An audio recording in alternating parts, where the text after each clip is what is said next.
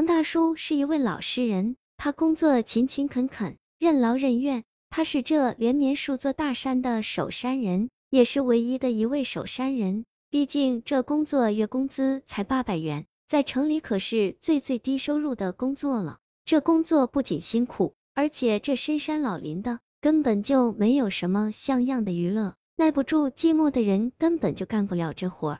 刚开始工作时，山上只有一间小茅屋。连生活用水也要到一公里远的小溪挑才行，晚上点的是松油灯，居住条件相当的艰苦。不过后来是林业局给守山工作者改善工作生活条件，梁叔这个工作站也建起两间像样的砖瓦房了。也曾经有过几次，局里委派一两个有朝气、有活力的年轻汉子来到这里工作，可是他们没有哪个挨过两个月就都离开了。有个小伙子甚至只干了一周的活儿，就忍受不住逃跑了。从此梁老叔再也不提让领导再派人来的事情。梁老叔用盖房用剩的砖头和水泥，在房子旁建了一个七八方大的水池，又花大半个月时间，从山上挖了一条两里长的小沟，引来了山泉水。当然，山泉水只有在比较多雨的时节才会有水，平时多数时候水池里的水。还靠他到一公里多的山沟小溪挑才行的。梁老叔在平房前后都开挖好几块菜地，平日空闲时种种青菜瓜果，还养了几只小鸡，倒是自得其乐。梁老叔有一杆猎枪，在平日护理山林苗木的工作之余，带上那只比较听话的猎犬，到深山打打猎是他最为高兴的事情了。至于那只比较凶的，见到什么就喜欢吼叫的黑狗，他只有让他在家守门了。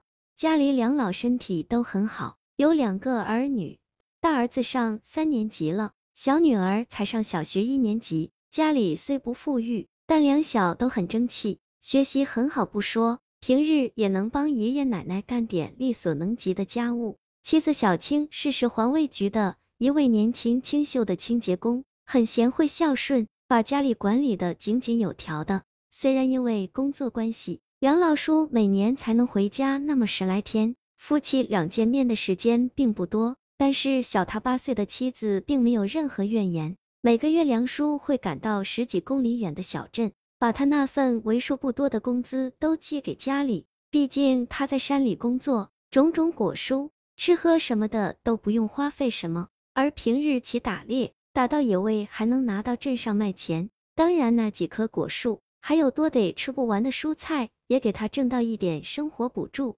有一段时间，山里下了一场暴风雨，又一连下几场中雨，于是山镇的有线电话断线了。也因为这样，那个月梁老叔到山镇给家里寄钱时，就没能给家里打电话报平安。到第二个月断线的电话，也没能及时抢修通讯。虽然家里知道梁叔还给家里寄钱，应该不会出什么大事，可是近两个月得不到丈夫在深山里的情况，妻子小青还是很担心他。家中两老虽然没有说什么，但他们同样对儿子的近况很是担心。于是小青跟单位请了一周的假期，决定到丈夫工作的地方看望心爱的丈夫，也给丈夫带去一份惊喜。跟家中两老交代一番后。梁嫂给丈夫买了一些生活用品，一些实用的下酒菜，就出发了。可是梁嫂在半路上遇上车祸，车子滑到路边的深沟里去了。二十几个乘客，只有五个幸运的生还。可是善良贤惠的梁嫂却不在这五个幸运儿之中。当远在城里的两位老人接到交警电话，得知儿媳出车祸已经离开人世时，犹如晴天霹雳，大娘当场晕倒了。大伯知道儿子跟儿媳虽然不像别人说是有什么轰轰烈烈的爱情故事，但是他老人家却知道他们之间的感情很深很深。本来儿媳之死是应该通知梁叔的，但是梁老担心儿子知道儿媳去世会受不了打击，所以儿媳车祸身亡的事情，他们打算先瞒着儿子。至于儿媳的身后事，就由他单位简单包办了。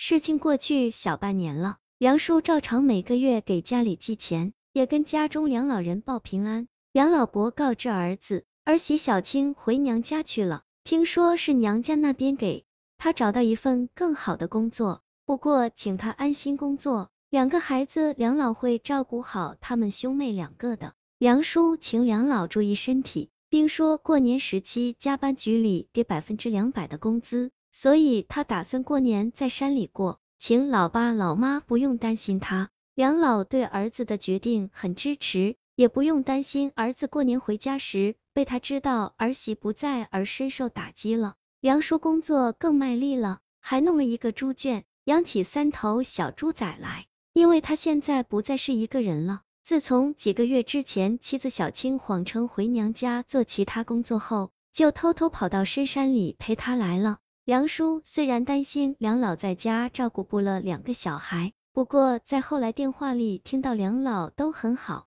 两个小孩也更懂事了，也就不计较妻子不回家了。妻子小青负责梁叔的饭食和生活起居，梁叔就有更多时间投入工作之中。梁嫂除了帮梁叔做饭吃，还负责喂鸡喂猪。现在鸡舍已经由原来七八只鸡变成二十几只了。光养殖这一项，他们夫妻俩这半年以来，竟赚到了近两千块钱呢。唯一令梁叔不满意的是，梁嫂这半年来很少跟梁叔亲热，理由是担心会怀上孩子，那可是违反国家计划生育政策的。梁叔在深山中有度过近一年的幸福生活。现在他每个月给家里寄钱，比以前多了两百多元了。可是有一天，梁叔在城里单位的一位同事兼老乡赵叔来山里探望他来了，但这一来却结束了他的幸福日子。原来赵叔跟梁叔关系很好，因为他们是从同一个小山村出来的。梁叔这个工作站之所以被局里领导关注，最终建起两间平房和拉了店，都是赵叔在局里帮的忙呢。而梁叔妻子外出出了事故，不幸亡故的事情，赵叔也是知道的。在得知他过年也没有回家过节，心里很是担心，这位老哥是不是因嫂子过世才这样的？所以这不工作半年可以要探亲假时，他就跟局领导要来十天的探亲长假，来这深山老林探望梁老哥来了。赵叔的到来令梁叔很是高兴。赵叔看着这位老哥哥。在这森林工作站，竟养起那么山鸡，还有三头小猪，前后几块菜圃也种满各种蔬菜瓜果，笑道：“梁哥，看来您一个人在这里工作很开心轻松嘛。小弟还担心嫂子出事故以后你会想不开呢，看来是小弟杞人忧天了。”梁叔笑道：“老弟，你说什么废话呢？你嫂子她一直跟大哥一起好好的，能出什么事？你小子。”这是诅咒你嫂子吗？小心老哥揍你！赵叔道：梁哥，难道你还不知道，嫂子在一年前出车祸已经不在了？难道是老爷子和大娘怕你伤心，没有跟你说？梁叔生气道：赵老弟，你说的真是越来越不像话了。你嫂子这一年以来一直在这山里陪着大哥我，这些小鸡和猪仔都是他提议大哥才养的，他怎么可能出什么事情呢？你不要再胡说了，赵叔也觉得是有蹊跷，道：梁哥您说都是真的，那你请嫂子出来跟小弟我见一见，那我就信你。于是梁叔到另一间房间喊妻子出来见见这位老乡赵兄弟，可是屋里却静悄悄的，没有任何回应。他跑进屋里，可是陪着他生活一年的妻子却怎么也找不到了。梁老叔在床头的枕头边发现一张书信。当他打开那张用红笔书写的信纸，看完那上面清秀的字体和内容，一下子瘫坐在地上，两行清泪不由自主的流了下来。